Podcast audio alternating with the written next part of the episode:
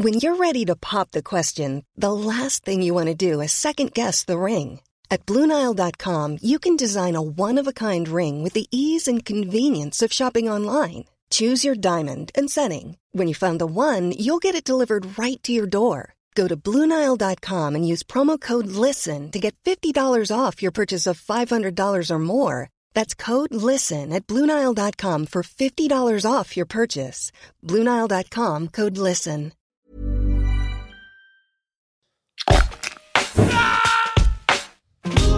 Alto Parlante, tu podcast de política. Te decimos las cosas como son. Al micrófono Pablo Marín y Arturo Aramburu. Comenzamos.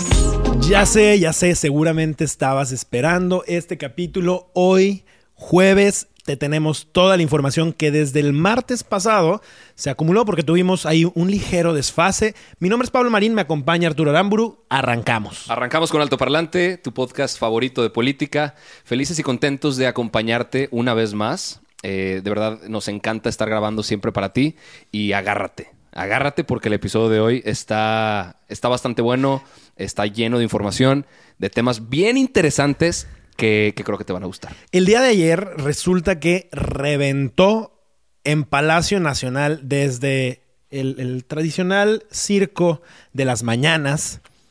Arrancó el presidente con pues un arrebato tratando de desviar un poquito la atención y vamos a platicar pues ¿Qué hay detrás de estas críticas que el presidente tiene hacia los medios de comunicación? Específicamente hacia un Correcto. periodista. Y otro de los temas que traemos también preparado es, vamos a hablar sobre qué onda con las encuestas. Estamos viendo por allá afuera encuestas de todo tipo. Hay algunos candidatos que aparecen arriba, otros abajo, después este bajó y el otro subió. ¿Les podemos creer? Vamos a meternos Sí, de ¿qué onda lleno. con las encuestas, ¿Qué va? onda con todo eso? En todos los estados, en todos los municipios está, está habiendo encuestas. Vamos a platicarte un poquito de esto y te vamos a dar algunos tips para que sepas cómo hacer mejor tu chamba como ciudadano. Arrancamos. Ahora, antes de pasar a estos temas, eh, me, me gustaría platicar un poco de, de lo que vimos hoy y ayer.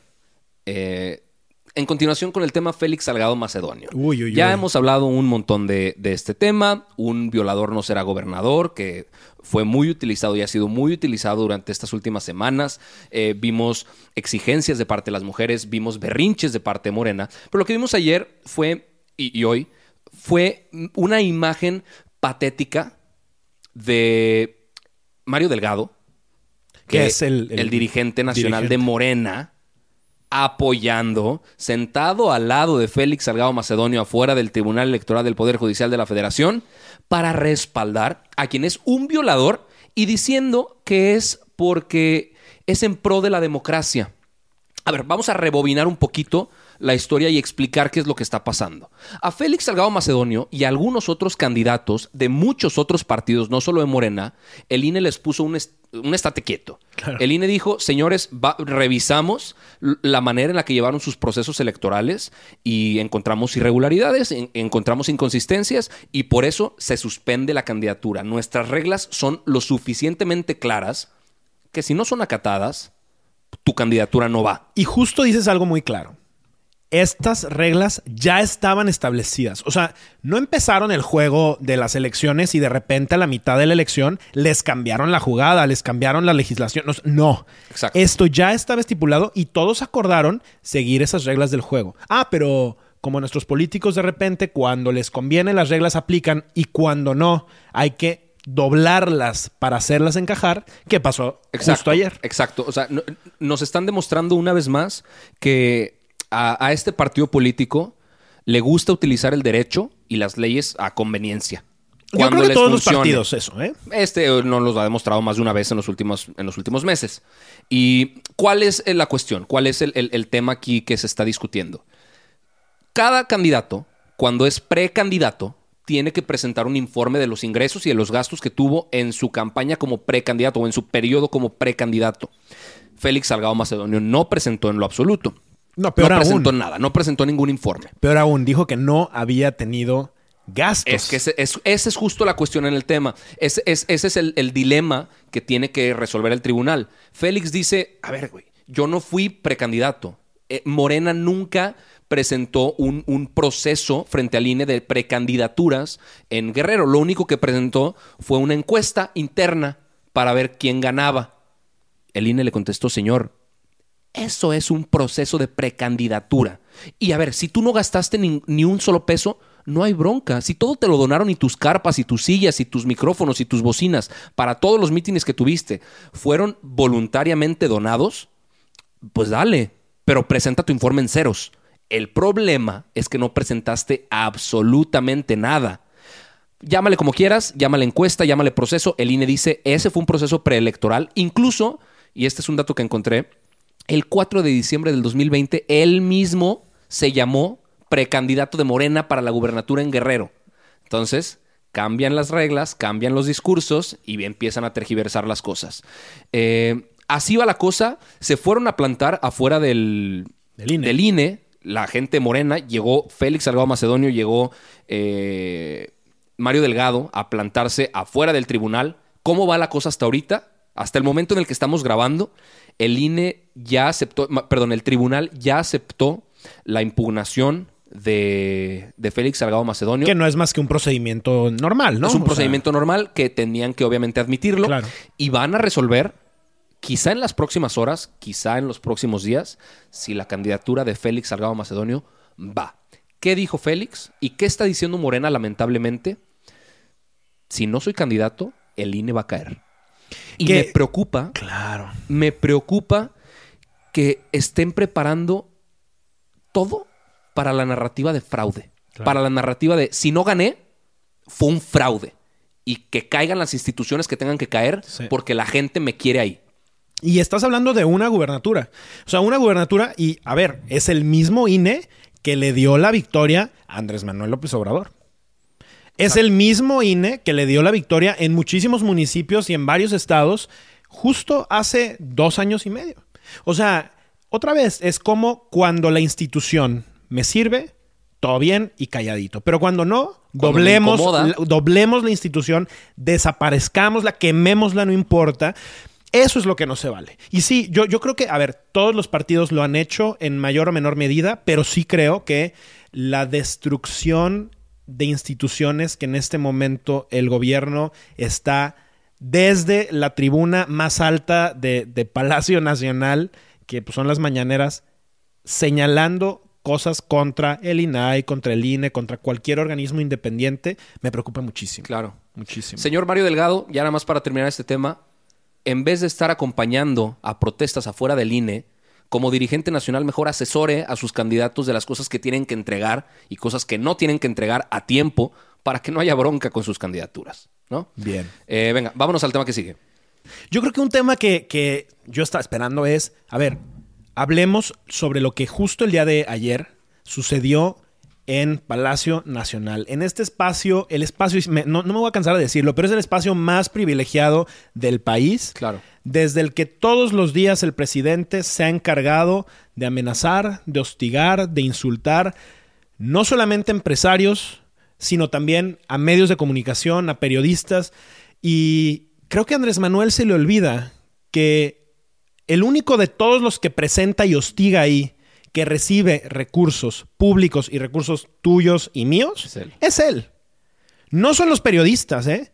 No es eh, el medio de comunicación, no, no son, o sea, somos los medios de comunicación a quienes la gente como tú nos paga a través de un rating o nos castiga dejándonos de ver. Claro.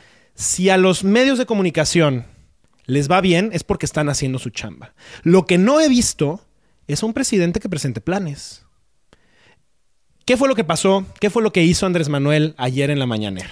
Mira, después de toda la novelita que se armó y el, todo, todo el desmadre que se hizo alrededor de la vacuna de aire, Exacto. o la vacuna que jamás se aplicó, Andrés Manuel, Las cinco, ¿no? Porque no fue una. Claro. No fue aislada. las cinco o más. Por lo menos las cinco que se registraron con video. Claro, desde gobierno, desde la administración federal, se argumentó que quizá esto era uno más de los montajes con los cuales se intenta deslegitimar y chantajear a la gente para que crean que el proyecto de la cuarta transformación no está funcionando. La mafia del poder, la oposición, ya sabes, todos Todo, los malos. to- todo lo que siempre utilizan. Ahora, de esa premisa, lo que eh, para ellos fue el recurso para reforzarla Es decir, vean cómo antes también se hicieron montajes, incluso en televisión, y desempolvó, a ver, desenterró, desempolvó y presentó en la mañanera el día de ayer un video que fue del 2005, en el cual el periodista muy conocido que seguramente ubicarás, Carlos Lórez de Mola, eh, durante su programa de televisión en Canal 2, En por Televisa. las mañanas, eh, presentó la, de- la de- la detención de dos personas, que es el caso Florence Cassés, ¿no? Pla- podemos platicar muy brevemente de qué, de qué va ese caso. Había una red de secuestradores, los zodiacos, eh, cuyos líderes supuestamente eran Florence Cassés e Israel Vallarta, ¿no? Florence Cassés de origen francés. de origen francés. Un día en la tele presentan en vivo lo que era la detención en un rancho, en una casa, en las montañas, de estas dos personas que tenían gente secuestrada y entre la policía entrando y demás. Después se supo que todo eso había sido un montaje orquestado, orquestado, perdón, por Genaro García Luna, que era el, el titular de la, de la AFI en aquel, en aquel entonces. Agencia Federal de Investigaciones que ya no existe. Exactamente. Carlos Loret de Mola asumió la culpa después de, esta, de este problema que, que claro que fue un error periodístico. Claro. Por supuesto que lo fue. Que fue un montaje, por supuesto que lo fue. Eh, a Florence Cassés se le liberó después, aunque tenía una sentencia de 60 años de prisión, porque la Suprema Corte dijo que hubo irregularidades en el proceso. Ojo, no que no fuera culpable. Sí Ojo. era secuestradora. Sí era Sí se secuestradora. le habían encontrado justo esas cosas, pero... Y yo sí creo que ahí sirvió mucho el hecho de que fuera francesa y tuvo los ojos internacionales. Incluso el presidente francés en ese momento... eh, pues mandó una carta Claro. pidiendo que la extraditaran Es y más, la dejaran en libertad. Tan es así su privilegio que tienes completa razón que Israel Vallarta, que era pues, su compañero en esa red de A la secuestradores, par. sigue preso. Claro. Y no solo sigue preso, sigue preso sin sentencia. ¿Ok? Por prisión preventiva sigue preso desde el 2005. Que esa es otra bronca. Hablemos Es de prisión preventiva después, porque es una bronca la gente que está presa sin sentencia. Eh, ahora, hay algunas otras personas involucradas. Antes de, de- de pasar a, a- a- nada más muy rápido, Azucena Pimentel, que era la productora de Primero Noticias, donde se presentó, trabaja hoy en comunicación en presidencia. Ah, mira, qué Entonces, qué conveniente. Entonces está interesante. Pero bueno, Bueno, básicamente, eh, Andrés Manuel, yo ya no voy a decir desempolvó, pero desenterró, exhumó este, este tema y lo trajo. Pues, ¿Cuántos años después? O sea, estamos hablando 16, 16 años, años después, para distraer la atención, porque pues obviamente es, esto es un pan y circo, ¿no? O morena y circo. Resulta que, pues cuando no tienes manera de desviar la atención, pues te sacas algo que en el pasado había sucedido y lo pones enfrente. Yo aquí, a ver, coincido con Andrés Manuel de sí, a Loret de Mola hay que castigarlo como audiencia por haber mentido, por no haber investigado adecuadamente, por ser sensacionalista, por lo que tú quieras. Pero el presidente en este puesto tiene que entregar resultados. Y eso es punto y aparte. Y no podemos medir igual a un periodista que recibe recursos privados con un presidente que recibe recursos públicos. Basta de utilizar la investidura inves- eh, presidencial para intimidar, para amenazar, para insultar, para agredir a todos los que no están de acuerdo contigo. ¿Por qué no el presidente hoy se pone a, eh, desde la mañanera, regañar a los que no estaban checando adecuadamente que se, que se aplicaran correctamente las Claro. vacunas? ¿Por qué no se pone desde la mañanera a regañar a Manuel Bartlett por todas las propiedades que tiene y que no estaban declaradas? ¿Por qué no se pone a regañar también a Bartlett porque la CFE está en condiciones estúpidamente malas? ¿Por qué no se pone a regañar a Irmeréndira Sandoval por sus propiedades? ¿Por qué no se pone a regañar a gente de su equipo? ¿Por qué no se pone a regañar a gente del mismo gobierno que recibe recursos tuyos y míos y que no están entregando resultados? Hoy el único plan en los dos años, ya se le fue un tercio del gobierno, más de un tercio del gobierno, Andrés Manuel, y los únicos planes que tiene es un aeropuerto que parece central camionera, una refinería que se está inundando y un tren Maya que además le regaló el ejército. porque para montajes ni empezamos con la lista. La misma mañanera es un montaje. Claro. La Bueno, misma ¿cuántos- mañanera tiene hemos periodistas montados completamente a modo para preguntar lo que se les dice. Vámonos rápido, consulta ciudadana, rifa del avión que no fue rifa. Y que sigue ten- te seguimos teniendo un avión ahí. Claro, Bartlett con el documento falsificado para decir que era un incendio. Eh, la mañanera interrumpida cuando llegó este personaje, completamente montado. Un tuerto que recuperó la vista y ahora es candidato por Morena. Tres mil dosis de vacunas que llegaron y hicieron un montaje completamente mediático para recibirlo en el aeropuerto. La, visita a Tabasco, el combate con el Huachicol a principios de su presidencia, la captura de Lozoya, el juicio expresidentes, el combate de la corrupción. El verdadero, el verdadero que hace montajes aquí no es Carlos Loret. Claro. Eh, Híjole, está, está durísimo porque si nos ponemos a rascarle, sí. O sea, tal cual, ¿dónde está Lozoya? ¿Quién? Es más, ¿quién ha visto a Lozoya? La única foto que apareció no parecía a Lozoya. Parecía, de hecho, a alguien más.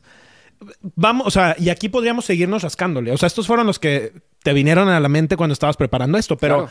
la realidad es que estamos viviendo con, con un gobierno que está buscando distraer la atención en vez de ocuparse y atender las emergencias reales y las urgencias que los ciudadanos verdaderamente tienen. Y lo más lamentable de todo esto es que está- se está utilizando completamente de manera electoral. Y los medios aquí seguiremos.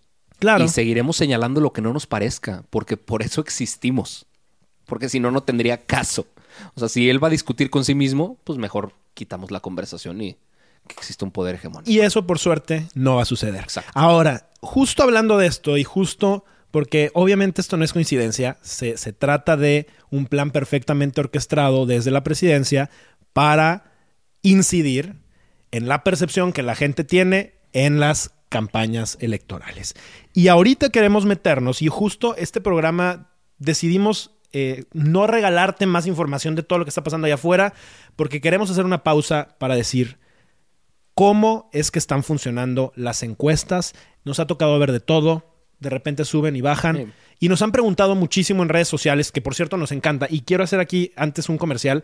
Va- varias personas nos han dicho que no tenían idea que estábamos en YouTube, que estamos en Spotify, Apple Podcast. En cualquiera de estas plataformas, escúchanos, venos, coméntanos, escríbenos. Nos encanta y ayúdanos a compartir.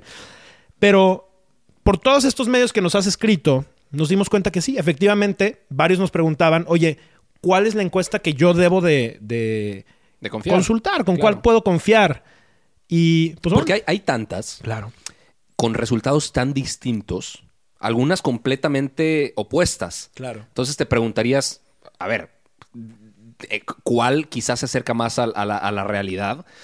Por supuesto, cada candidato va a presentar y va a publicar la que más le favorezca. Claro. Eso es completamente evidente. Que tu argumento jamás sea, por favor, que tu argumento jamás sea, oye, creo que este cuate va a ganar. ¿Por qué? Porque publicó una encuesta en la que va ganando, por Dios. O sea, es mucho más complejo que esto. Y, y bueno, eh, empecemos a explicar un poquito desmenuzado cómo se hacen, por qué se hacen y tendríamos que creer o no. Fíjate, y justo algo que platicábamos hace rato. Las encuestas falsamente nos han dicho o nos han hecho creer que se tratan de pronósticos, ¿no? Las De encuestas estimaciones. de estimaciones de pensemos quién va a ganar y vamos a aventar la monedita y esperando que ese candidato gane. La realidad es otra. Claro, sí, por supuesto. Justamente la, la, la manera en la que una encuesta tendría que ser utilizada o analizada e interpretada no es para pronosticar lo que va a pasar. Es más bien para conocer la forma en la que se toma una fotografía del momento en el que se hizo la encuesta. Es decir, en este momento, cuando se realizó eh, e- esta medición, la situación se encuentra más o menos así. Ahora, eso se presenta de formas medio truqueadas. Justo. O sea, yo creo que ahí lo dijiste muy bien. Más o menos así. Porque la realidad, y esta es una mala práctica que en nuestro país se ha dado desde hace muchísimo tiempo, esto no es culpa de Andrés Manuel, no es culpa ni del. O sea, es culpa de todo el sistema de cómo ha funcionado en México y en otras partes. Es que las casas encuestadoras, los medios de comunicación, chiquitos, medianos y grandes, todos tienen un precio. Por supuesto. Y ese precio depende de, de qué tamaño es el sapo, va la pedrada. No es lo mismo vender una encuesta para un gobernador o para un presidente de la República que para un alcalde o una diputación. Y las casas encuestadoras han, y, y- y en general, los, los diferentes medios de comunicación han escogido diferentes tendencias para acercarse y darles más puntos a los de Claro. más izquierda, más derecha, los que más les convengan y los que más les lleguen al precio. Aunque el fundamento real detrás de una encuesta es una metodología científica. Claro. O sea, se tiene que hacer todo un proceso científico, estadístico, Estadístico. para poder aproximarse muestralmente a una realidad poblacional. Claro. Ahora, mucha gente lo único que hace es fijarse en el resultado, no en cómo se hizo. Entonces, eso sería quizá una de las primeras puntuaciones. Fíjate en cómo se hizo la encuesta, no en Y- el resultado. Claro, y es que la bronca es que en muchas de estas encuestas, pues son medios muy chiquitos que ni siquiera tienen elementos estadísticos adecuados para eh, hacer un muestreo correcto, ¿no? Y entonces de repente lo dicen, ah, pues nosotros lo queremos hacer por teléfono. Bueno, pues ¿cuántas personas tienen teléfono? Exacto. Entonces no, estás- no estás incluyendo ahí a los jóvenes o sí los estás incluyendo. Oye, pero es que lo hicimos por WhatsApp. Bueno, ¿cuántas personas?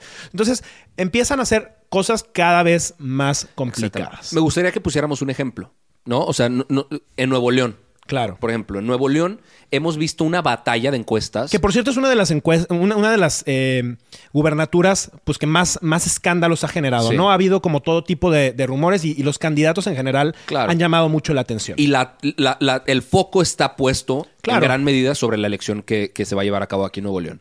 Y el, el- el revuelto se ha creado alrededor de cómo la candidata de Morena empezó muy arriba. Muy y arriba. las encuestas en las últimas semanas la han presentado en, en tercer o cuarto lugar, incluso algunas. Y tú y yo platicándolo y analizando cómo está esto, incluso platicando con gente que se dedica a hacer encuestas, nos hemos dado cuenta cuál es la realidad detrás de esto. Sí, no, no estamos hablando de, ah, entonces el que va en segundo lugar, que digo, en primer lugar, etcétera, es el que va a ganar. La realidad es que la forma en la que se hacen las encuestas, la forma en la que solamente hacen una fotografía y además muchas veces están cuchareadas, ¿no? Claro. Lo vemos también en un caso, por ejemplo, Sonora, ¿no? Está. Alfonso Durazo y está este otro Gándara, el candidato del, del El PAN, borrego, ¿no? Gándara, exactamente. Exactamente. Y se ve una situación muy similar. Exactamente igual. Y tú vas a ver un medio y otro. En algunos está arriba Durazo, en los otros no. O sea, y, y van pasando el tiempo. Ahora, sí hay un momento. La realidad es que sí hay un momento en el que puedes confiar más en las casas encuestadoras y en los medios de comunicación que van haciendo estas encuestas. Conforme la contienda, conforme la campaña va llegando al final, ninguna casa encuestadora Quiere estar lejos Claro. de acertarle a quién va a quedar. Porque de eso depende su reputación. Si esta casa encuestadora, por más millones de pesos que haya cobrado por la elección, porque ojo, eh, se cobran desde cientos de miles de pesos hasta varias decenas, Decenas de de, millones. millones. de pesos. Sí.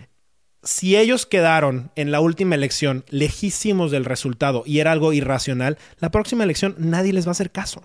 Entonces, lo único que hoy los medios de comunicación y las encuestas tienen es que en su último mes, sus últimas tres semanas, tienen que hacer la, eh, este, este pronóstico, ahora sí, lo más certero y cercano posible. Claro. Porque si no, de ahí para adelante, nadie los va a Claro, pelar. la próxima elección ellos también quieren seguir participando y seguir teniendo, teniendo ingresos por eso y que la gente los lea y que importe su encuesta, ¿no? La pregunta entonces es, ¿sirve de algo en este momento estar viendo y basándonos en las encuestas? Sirve para contar una historia. Sirve para, para no para, para pronosticar, no nos vamos a cansar de repetirlo.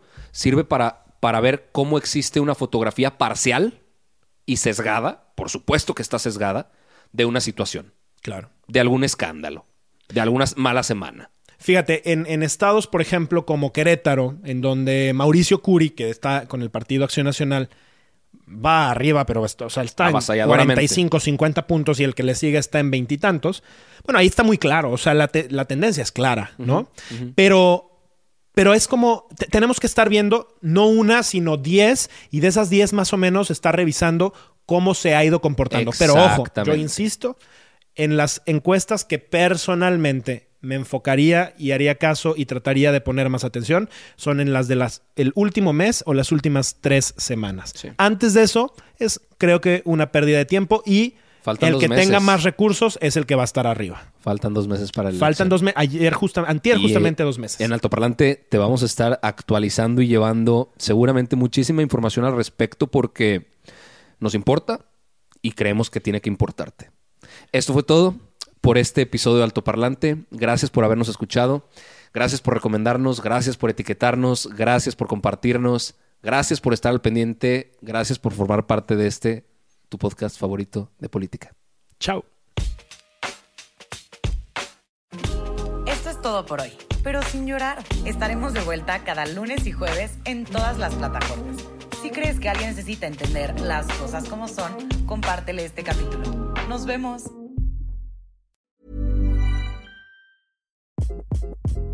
Hi, this is Craig Robinson from Ways to Win, and support for this podcast comes from Invesco QQQ, the official ETF of the NCAA. The future isn't scary. Not realizing its potential, however, could be. Just like on the recruiting trail, I've seen potential come in many forms as a coach. Learn more at Invesco.com slash QQQ. Let's rethink possibility. Invesco Distributors, Inc.